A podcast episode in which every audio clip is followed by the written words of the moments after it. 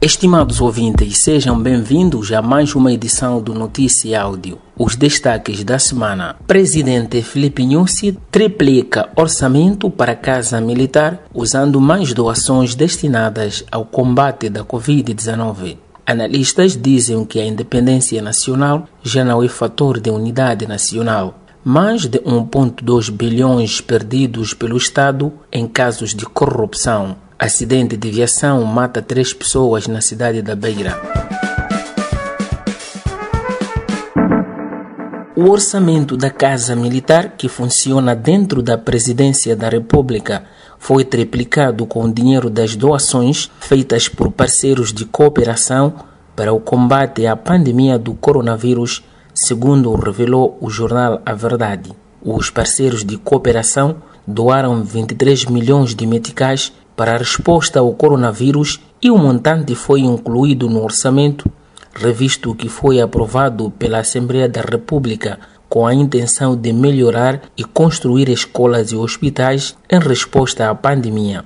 O jornal diz que o orçamento aprovado em abril para a Casa Militar tenha sido alocado cerca de 750 milhões de meticais na proposta atual, que será ratificada pela Assembleia da República e que já inclui doações dos parceiros, estão inscritos cerca de 2,2 bilhões de meticais. No princípio deste ano, o presidente Felipe Nunes fez passar uma lei que não obriga a presidência a realizar concursos públicos para a aquisição de bens e contratação de serviços, o que sugere o a verdade é uma clara intenção de usar os fundos do Estado sem transparência.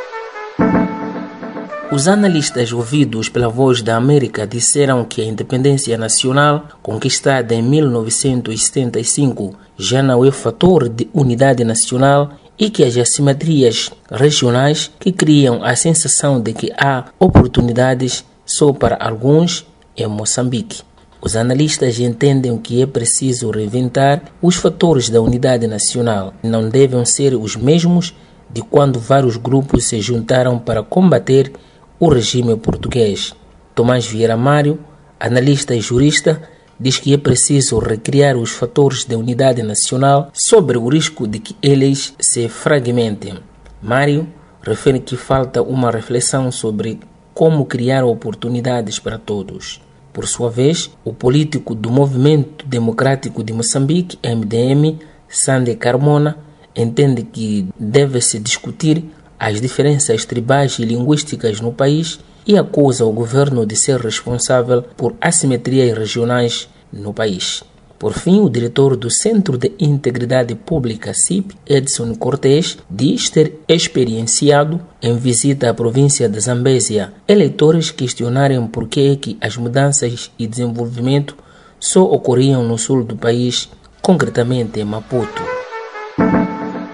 O Gabinete Central de Combate à Corrupção anunciou que o Estado moçambicano perdeu só nos últimos primeiros seis meses deste ano 1,2 bilhões de meticais desviados em casos de corrupção. De acordo com o jornal O País, no mesmo período do ano passado, o Estado perdeu 500 milhões de meticais que demonstra um aumento nesses casos. No entanto, 340 processos de crime foram abertos este ano em conexão com as práticas de corrupção. No encontro realizado durante a semana, o Gabinete Central de Combate à Corrupção informou que os crimes tomam várias formas, desde a corrupção ativa e passiva, o peculato e abuso de poder.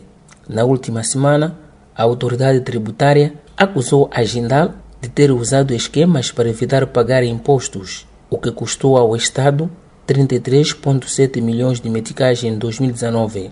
O Gabinete Central de Combate à Corrupção diz que tem conhecimento e que está a trabalhar no caso. Um acidente de viação provocou a morte de 13 pessoas e deixou cinco feridos, quatro deles em estado grave na cidade da Beira, província de Sofala, na manhã da última quinta-feira.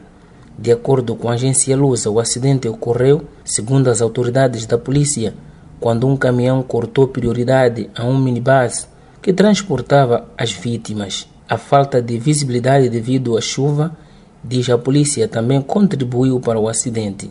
Tanto os feridos como os corpos dos mortos foram transportados para o Hospital Central da Beira.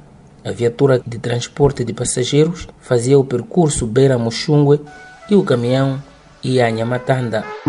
Esta foi mais uma edição do Notícia Áudio produzido pela Plural Media. Fique ligado aos nossos canais de Telegrama e WhatsApp. Dê um like à página do Notícia Áudio no Facebook para receber mais notícias semanalmente. Fique atento à próxima edição.